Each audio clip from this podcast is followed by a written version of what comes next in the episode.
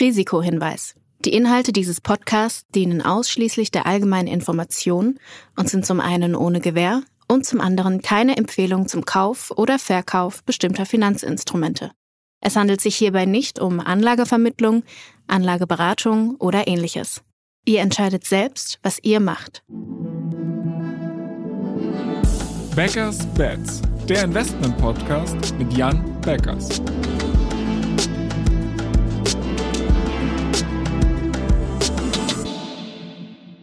Moin Jan. Hallo Florian. Ich weiß gar nicht, ob du es weißt, aber wir haben heute ein Jubiläum. ich wusste es tatsächlich nicht. Das aber, ist die äh, 30. Folge. Okay. 30 cool. Folgen haben wir schon miteinander ausgehalten. Ich finde, das sollten Sehr wir schön. feiern und sollten vielleicht über was Positives sprechen. Und zwar äh, habe ich mitbekommen, dass es die Woche ein bisschen makroökonomische News gibt, und zwar Verbraucherdaten. Was da passiert? Genau, kurz vor äh, unserem Gespräch hier wurden die Konsumentenpreise in den USA veröffentlicht. Und äh, die kamen jetzt niedriger rein äh, als erwartet, äh, was äh, natürlich an der Stelle erstmal gut für Aktien ist, ähm, was insofern auch noch eine weitere Bedeutung hat, weil wir in zwei Tagen äh, die Sitzung der FED haben. Äh, Das heißt, dort äh, geht der Markt jetzt umso mehr davon aus, dass die eben äh, maximal, aber wahrscheinlich eben um genau 50 Basispunkte hiken werden. Und der Markt, also der Zinsmarkt, spekuliert jetzt eben auch schon, ob sie vielleicht danach dann noch ein bisschen weniger hiken als jetzt erwartet. Aber in jedem Fall eigentlich eine gute Ausgangslage an der Stelle jetzt für, für Wachstumsaktien, wenn man dann aufs nächste Jahr guckt angesichts von Inflation und Zinsen auch wenn es bei uns schon häufiger so ein bisschen am Rande mitschwang, aber warum sind, hier als Wiederholung nochmal, ähm, warum sind niedrige Zinsen gut für Wachstumsaktien oder nicht so stark steigende Zinsen gut für Wachstumsaktien?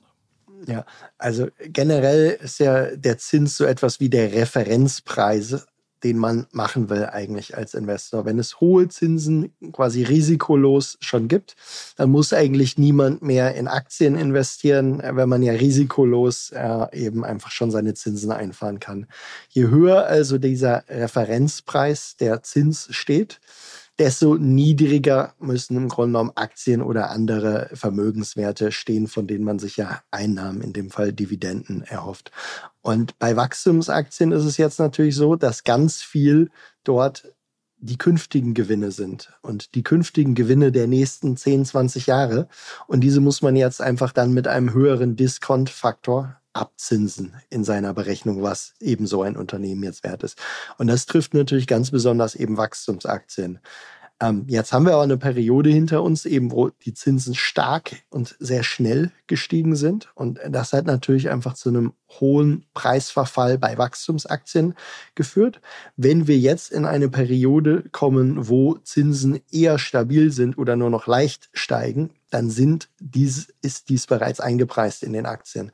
Das heißt, dann kann sich einfach wieder ein normaler Markt ergeben, wo Aktien dann steigen, wenn vielleicht irgendwie dem Unternehmen etwas Gutes passiert ist oder wo wir irgendwo gute Ergebnisse oder so haben und andere werden fallen, wo das nicht so ist. Und wir kommen quasi dann aus diesem zinsinduzierten Markt, in dem wir uns jetzt sehr stark bewegt haben, in eine andere Marktphase.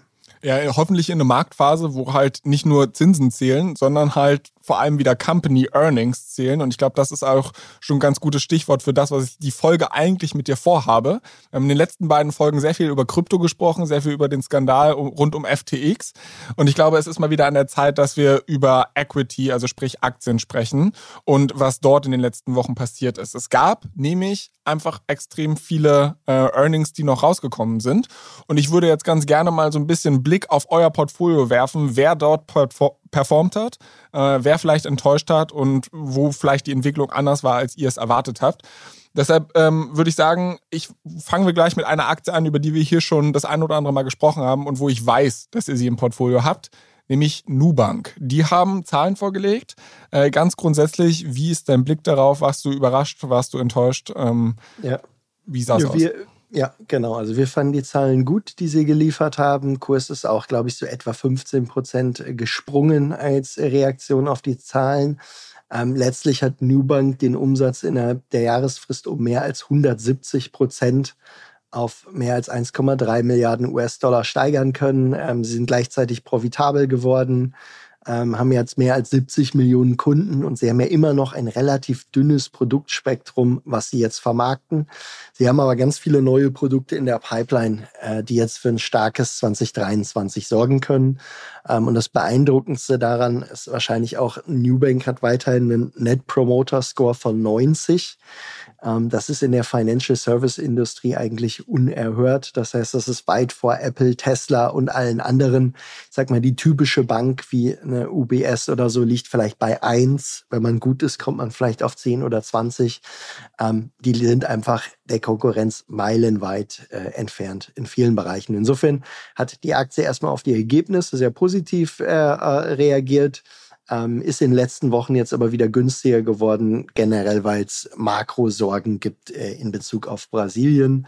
Ähm, wir sind aber überzeugt, dass äh, eigentlich die Company-Substanz in den nächsten Monaten wieder äh, Ausschlag geben sollte. Insofern Earnings fanden wir gut äh, und ja und äh, bleiben weiter investiert und haben zuletzt auch noch aufgestockt. Ich fand die Zahlen auch sehr, sehr gut. Es gibt noch eine Sache, die mir so ein bisschen ins Auge gesprungen ist. Und zwar macht Nubank relativ konstant so um die 8 US-Dollar an einem Kunden Umsatz.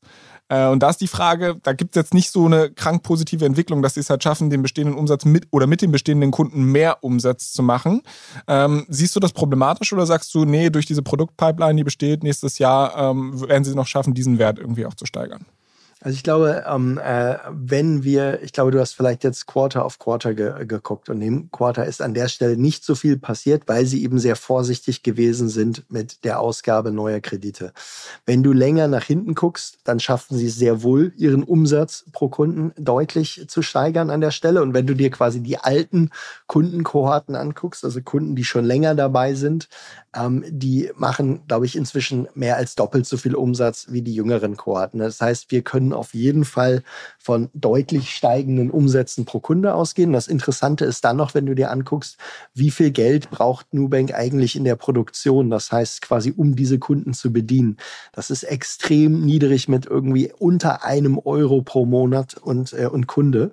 Ähm, Nubank hat auch weniger als 10 Prozent der Mitarbeiter einer vergleichbar großen klassischen Bank. Und das ist natürlich insgesamt äh, ein großer Vorteil. Wenn du diese Art von Kostenführerschaft hast, wirst du immer derjenige sein, der deine Wettbewerber kostentechnisch unterbieten kann in den Preisen. Und das sollte in dem Environment, wo wir uns gerade bewegen, eigentlich ziemlich positiv sein. Okay, dann halte ich für mich fest, Nubank hat performt, ihr seid zufrieden.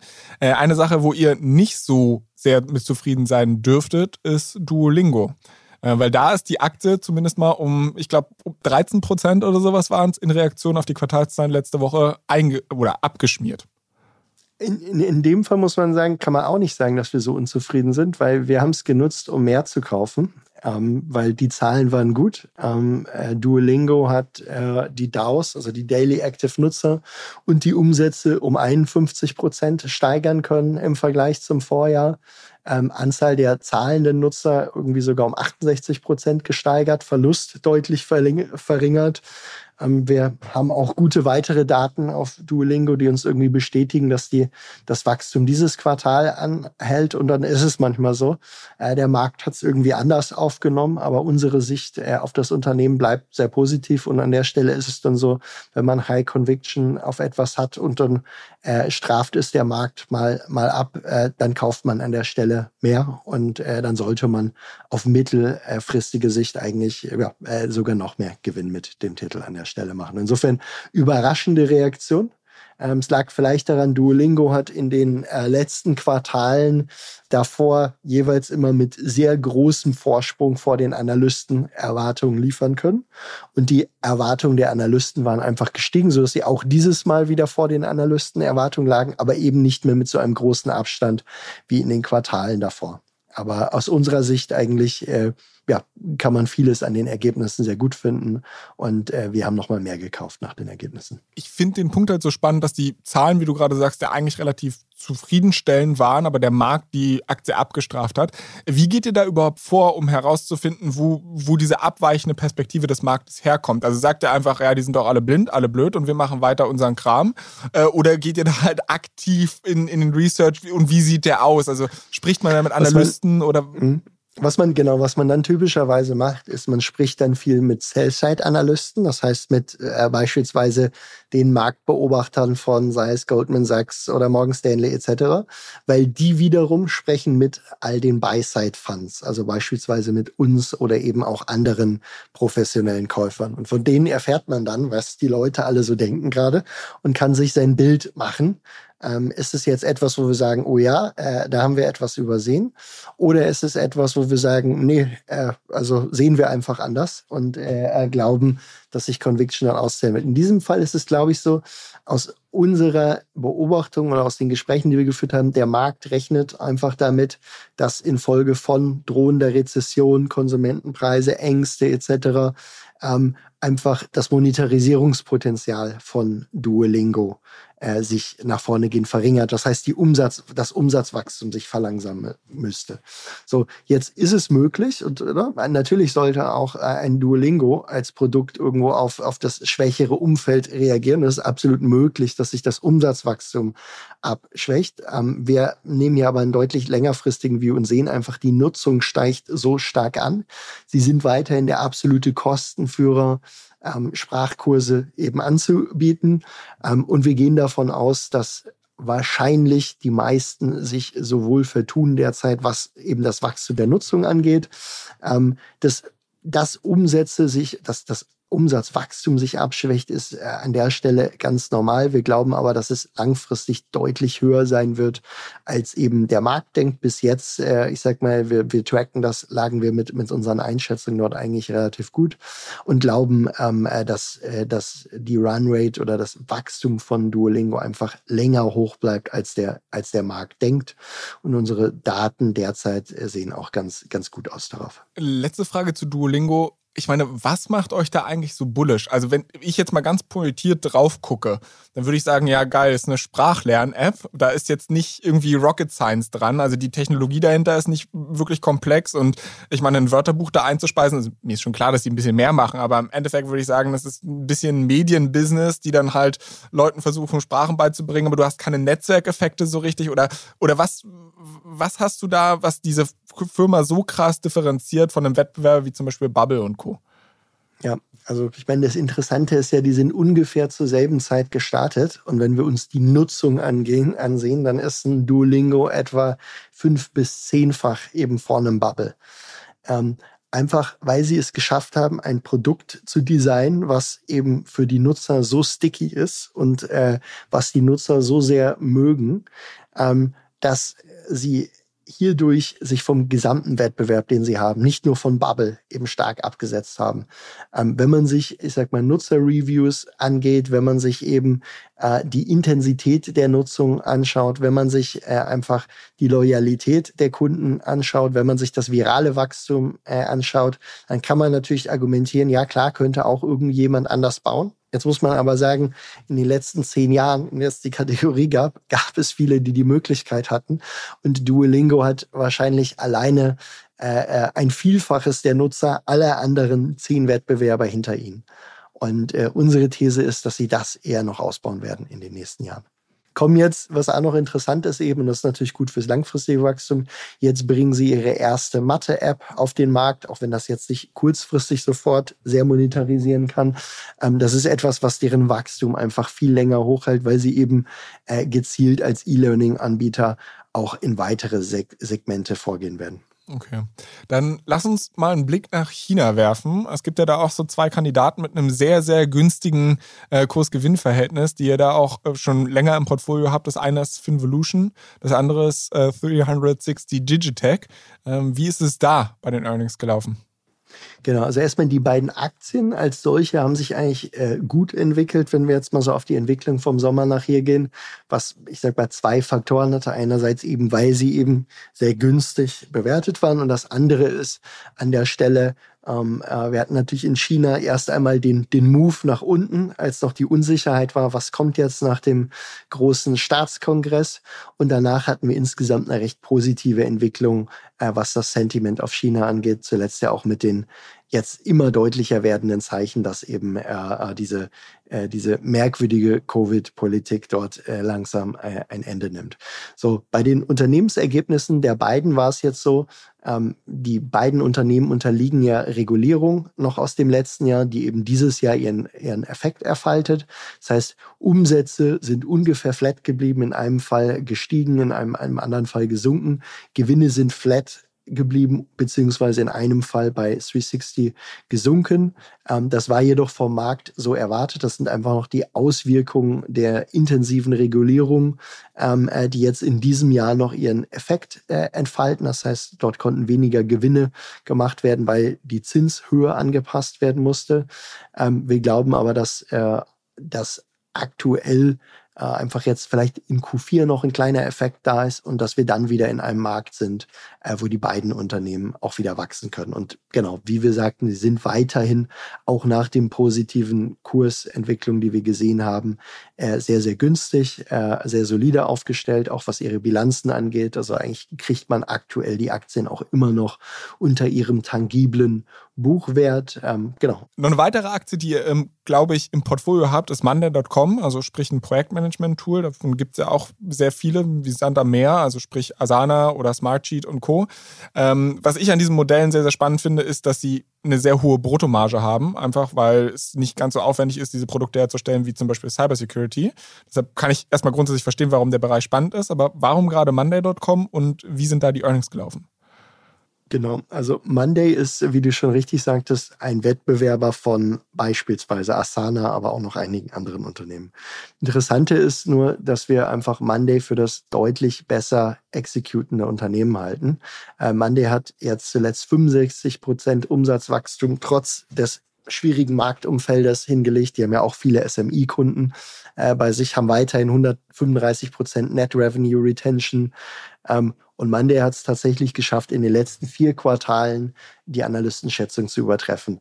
Generell kann man sagen, dass Monday einfach als Firma deutlich effizienter ist als ein Asana. Sie machen inzwischen mit etwa 1500 Mitarbeitern mehr Umsatz als Asana mit äh, 2500 äh, Mitarbeitern.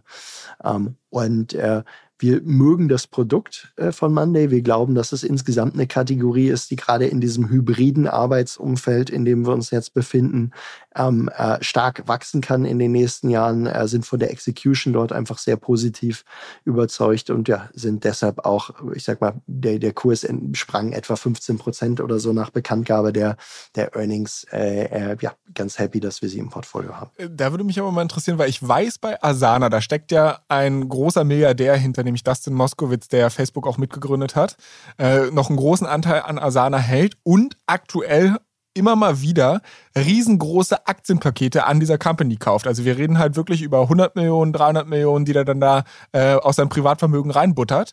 Ähm, ist das kein Indikator für euch, dass du sagst, vielleicht passiert da irgendwie was und den nehmen wir vielleicht auch noch mit? Oder ihr sagt da ganz klar, nee, wir bleiben bei, bei Monday, wir, wir machen da keinen Nein, nein, also ich, ich, ich beide, beide Firmen sind, äh, haben durchaus ihre Berechtigung und haben auch jetzt kein identisches Produkt. Sie sind nur in derselben Kategorie unterwegs. Ähm, das besagte Investment, was du ansprichst, hat der ähm, Dustin Moskowitz ja auch vor den, genau nach den letzten Earnings gemacht, das heißt im Sommer. Und das war auch ein sehr positiver Indikator an der Stelle, weil vorher ging der Markt, weil Asana sehr viel Cash immer noch burnt, so ein bisschen die Sorge gehabt, ob denen mal das Geld ausgeht. Da war aber auch klar, mit der Aktion ähm, ist klar, das Geld wird dir nicht ausgehen. Asana entwickelt sich ebenfalls positiv. Ähm, etwas mehr bei sehr großen Enterprise-Kunden ist im Wachstum aber auch deutlich langsamer. Ähm, wir sind jetzt nicht negativ auf äh, Asana äh, an der Stelle eingestellt. Im Gegenteil, wir glauben auch, die haben eigentlich eine gute Zukunft vor sich. Nur in der ganzen Execution und Effizienz, da, da ist ihnen Monday einfach noch einiges voraus. Ähm, letzten Endes gibt es in der Kategorie, und das ist sicherlich auch einer der, der, der Nachteile oder eines der Risiken, es gibt dort noch sehr, sehr viel Wettbewerb, muss man sagen.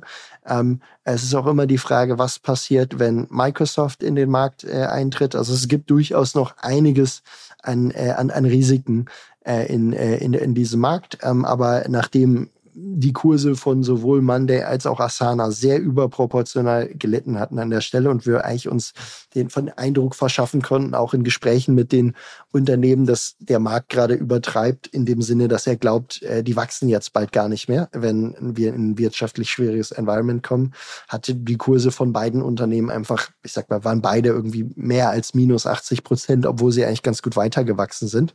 Ähm, ja, hatten wir eine ganz gute Möglichkeit gesehen, uns dort einzudecken. Okay. Deutlich düsterer sieht es ja aber wiederum bei Open Door aus. Darüber hatten wir auch schon das ein oder andere Mal gesprochen. Ihr wart da zwischenzeitlich ja auch mal sehr optimistisch. Ähm, hat sich euer Blick nach den Earnings darauf geändert? Ähm, nicht, nicht im Wesentlichen. Also ich meine, wir hatten er, erwartet, ich glaube, wir haben ja auch darüber gesprochen, dass wir eigentlich im äh, dritten Quartal ähm, massiven äh, Verlust von denen erwarten. Ähm, Hintergrund davon ist, dass sie in Q2 viele Häuser noch eingekauft haben, in dem Glauben, dass äh, der Preisverfall dort nicht so schlimm sein würde. Und sie kaufen ja immer Häuser ein mit so einer gewissen, ich sag mal, Kosten plus äh, Marge äh, an der Stelle drauf. Ähm, und diese Häuser aus Q2 haben sie jetzt mit ganz massiven Auswirkungen in, in den aktuellen Earnings abgeschrieben. So, und das heißt, dann haben sie in diesem Quartal mehr als 900 Millionen US-Dollar Verlust äh, gemacht, ähm, was auch noch größer war als erwartet, weil eben diese Abschreibungen noch massiver waren. Ähm, inzwischen ist es so, auf das, was sie in Q3 angekauft haben, machen sie jetzt wieder positive Margen. Ähm, man kann auch davon ausgehen, dass jetzt, wenn die Zinsen nicht mehr so stark weiter steigen, dass eben dann dieser steile Häuserpreisverfall äh, an der Stelle ähm, äh, ein, ein Ende hat und es vielleicht so langsam weiter runtergeht und langsam weiter runter ist eigentlich ein Environment, mit dem Open Door leben kann. Das Problem dann ist, das Volumen der Häuser ist allerdings niedrig in so einem Markt, weil einfach die ähm, äh, Haus, Hausbesitzer, die beispielsweise einfach noch eine niedrige äh, Mortgage für sich festschreiben können, einfach dann auf ihrem Haus sitzen bleiben es weder verkaufen noch irgendwie in etwas anderes umziehen. Ähm, wir glauben aber, dass der Kurs von Open Door inzwischen so gelitten hat, dass auch dort, ich sag mal, die Upside einfach auf der anderen Seite, äh, wenn sie einmal durch das durch sind, sehr, sehr massiv ist. Äh, und insofern, ähm, ich glaube, es wird jetzt keine super schnellen Turnaround äh, bei, bei Open Door geben. Andererseits, wenn er dann kommt, äh, sind die Auswirkungen äh, massiv an der Stelle. Und äh, sie haben eigentlich in dem, was sie tun, jetzt auch quasi keinen Wettbewerber mehr. Es gibt noch Offerpad, die haben aber fast ihr Geschäft eingestellt äh, in, dieser, äh, in dieser Krise. Und insofern, wir glauben einfach, die, die Upset auf der anderen Seite ist sehr, sehr, sehr, sehr spannend. Ähm, und insofern sind wir auch weiterhin investiert, äh, obwohl man dazu sagen muss, dass es definitiv äh, schmerzlich war und äh, ja auch äh, massive Verluste bei uns kreiert hat. Nichtsdestotrotz gibt es ja aber natürlich das Risiko, dass der Häusermarkt in den USA sich weiter verdüstert und äh, so schnell nicht zu einer Erholung von Open Door kommt. Ne? Genau, absolut. Man darf nicht damit rechnen, dass es jetzt zu einer super schnellen Erholung äh, dort kommt. Ähm, äh, das, das ist auch nicht unsere These.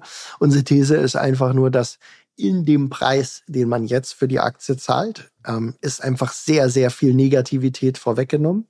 Und wir sehen ja in den Daten, man kann, das Interessante ist, die Häuser Transaktionen in den USA müssen in fast allen Bundesstaaten veröffentlicht werden. Das heißt, du kannst dir wirklich genau ansehen, ähm, äh, und da gibt's ganz, ganz gute Datenbanken für, wie viel Gewinn oder Verlust sie auf einzelne Häuser machen. So, das tracken wir ähm, und sehen jetzt, dass eben dort bereits wieder recht viele positive Anzeichen sind. Das wird jetzt nicht heißen, dass sich das Business Model von 0 auf äh, 100 wieder total ins Positive dreht. Aber ähm, äh, an der Stelle die Upside auf der anderen Seite ist so ordentlich, dass es aus unserer Sicht jetzt mehr Sinn macht, eben investiert zu bleiben ähm, und die Upside dann, wenn sie kommt, mitzunehmen, wohlwissend, äh, dass äh, äh, es dauern kann und äh, dass natürlich weitere Risiken hier gerade in Form von Zinsen absolut auftreten können. Okay.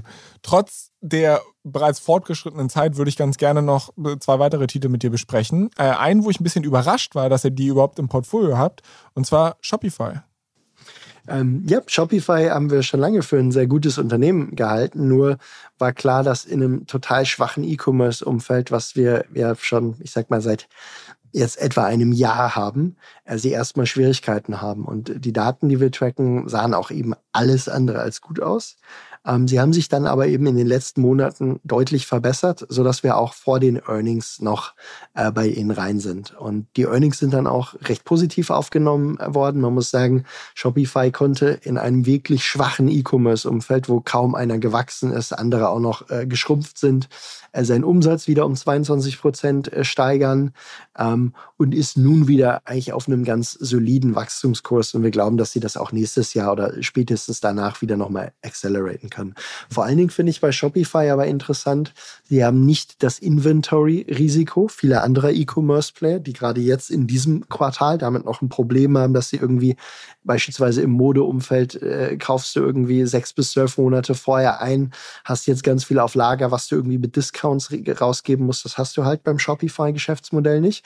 Und dann ist es so, egal welcher Shopify-Shop Betreiber, mit dem ich äh, spreche, ähm, jeder ist eigentlich sehr happy mit denen und jeder würde es auch akzeptieren, wenn sie die Preise deutlich erhöhen. Das heißt, die haben eine sehr schöne Preissetzungsmacht, die sie bis jetzt noch nicht wirklich ausgenutzt haben, die sie aber irgendwann mal nutzen können, äh, um dann einfach ihre, ihre Gewinne äh, rasant auszubauen. Insofern finde ich eigentlich ganz interessante Struktur, dass du jederzeit Preise steigern könntest und 99,9 Prozent äh, Retention bei deinen Shopbetreibern hättest. Und insofern, ähm, nachdem die Zahlen, die wir tracken, sich jetzt verbessert haben, war es für uns ein guter Zeitpunkt einzusteigen und bis jetzt hat sich auch ausgezahlt. Weil du gerade es angesprochen hast, kein Inventory Risk und eine gute Preissetzungsmacht. Ein Unternehmen, auf das das meines Erachtens auch zutrifft und die jetzt in dem ähnlichen Sektor gerade sehr gut performen, äh, ist Etsy. Hast du dazu eine Meinung?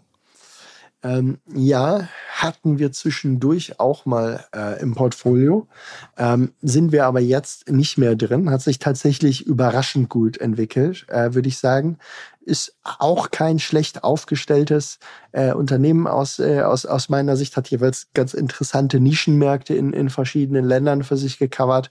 Aber ähm, haben wir jetzt auch weniger Conviction drauf, dass das Wachstum einfach noch sehr lange dort weitergehen kann, weil die wirklich in sehr vielen Nischenkategorien unterwegs sind, teilweise auch in Nischenkategorien, die eigentlich schon eine hohe E-Commerce-Penetration haben. Und wir glauben, dass Shopify einfach dort viel breiter aufgestellt ist und einfach noch von vielen anderen Legacy Systems äh, ähm, künftig ähm, Marktanteil abnehmen kann. Vor allen Dingen glauben wir aber auch daran, ähm, Shopify ist mit seinem äh, Shop-System oder einfach mit diesem quasi, man könnte sagen, Operating System für den Handel eigentlich in einer ziemlich guten Position, auch noch diverse Finanzdienstleistungen, angefangen von Payments natürlich, aber über später Loans an die Betreiber von den Shops, was sie jetzt schon erfolgreich machen, einzubinden. Und die haben insofern einfach noch das Potenzial, viel mehr zusätzliches Geschäft rauszuholen aus dem, was sie machen. Und da ist Etsy im Vergleich einfach schon deutlich begrenzter in seinem Geschäftsmodell. Okay. Last but not least, Wise. Darüber hatten wir auch schon das ein oder andere Mal gesprochen. Ähm, wie hast du da die Zahlen wahrgenommen?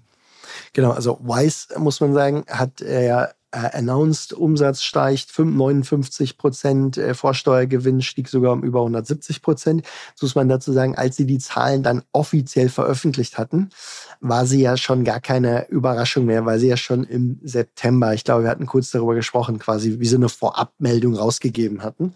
Und das war dann durchaus beeindruckend. Ursprünglich hatte man nämlich nur mit etwa 30 Prozent Umsatzwachstum gerechnet und darauf geguidet und dann konnte man das Umsatzwachstum eben auf 59 Prozent steigern.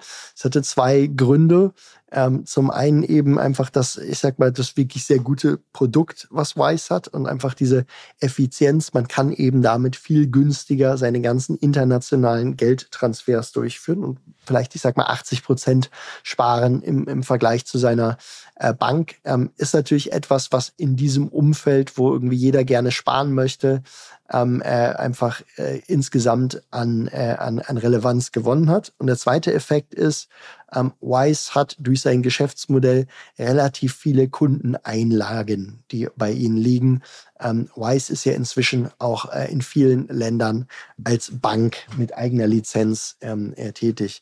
Ähm, nun ist es so, dass äh, Wise äh, auf diese Gelder auch Zinseinnahmen generieren kann ähm, und hat dadurch natürlich nochmal einen ordentlichen Kick auf das eigene, äh, auf, auf die eigenen Gewinne erzielt. Was ich spannend finde bei Wise, Wise äh, hat in seinem Geschäftsmodell verankert, wenn die Gewinne deutlich steigern, äh, also die Margen, dann geben sie das alles wiederum an ihre Kunden weiter. Und das finde ich sehr, sehr gut aligned. Ähm, das sorgt eigentlich dafür, dass man als Wise-Kunde äh, stets ein gutes Gefühl hat, weil man weiß, okay, die nehmen sich da ihren Fair Profit Share raus. Auf der anderen Seite geben sie aber weitere Kostenvorteile an die Kunden weiter. Und das ist, glaube ich, eine generell gute Basis, äh, um wirklich langfristig und nachhaltig mit seinen Kunden dann auch zu wachsen. Spannend, dass du das äh, als Investor sagst. Aber ich glaube, ich würde das an der Stelle einfach mal so stehen lassen. Wir haben jetzt über relativ viele Einzeltitel gesprochen.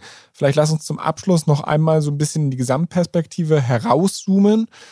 Wie hast du die Earnings Season so ganz generell wahrgenommen? Bist du zufrieden mit dem, wie euer Portfolio performt hat? Kannst du vielleicht sogar beziffern, wie viel Prozent davon besser performt haben als erwartet oder den Markt auch überrascht haben? Oder ähm, ja, also ähm, generell äh, bin ich auf jeden Fall gut zufrieden mit der mit der Earnings Season. Also einfach viele unserer Key Companies haben äh, haben wieder delivered äh, an der Stelle ähm, werden, wenn Preise jetzt irgendwo stabil geblieben sind oder sowas, mit jedem Quartal eigentlich günstiger, äh, wo, sie, wo sie weiter wachsen. Ähm, insofern sind wir zufrieden.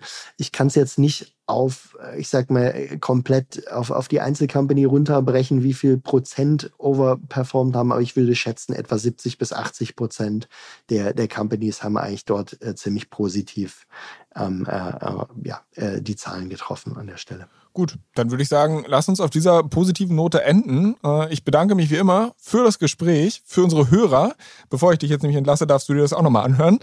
Ähm, und zwar für unsere Hörer der obligatorische Hinweis. Falls ihr Themenwünsche, Fragen, Feedback, Kritik oder was auch immer habt, einfach ein offenes Ohr braucht, dann schreibt uns doch an backers-bets at financeforward.com. Ansonsten freuen wir uns natürlich sehr darüber, wenn ihr diesen Podcast äh, positiv bewertet auf Spotify oder Apple, gern mit fünf Sternen. Und Jan, äh, ich danke dir wie gesagt, ich wünsche dir äh, wundervolle zwei Wochen und wir sprechen uns in zwei Wochen wieder. Super, dann auf bald. Ciao, ciao. Dieser Podcast wird euch präsentiert von BitCapital und Finance Forward. Die Produktion wie auch die redaktionelle Verantwortung für die Inhalte liegen bei der Podstars GmbH.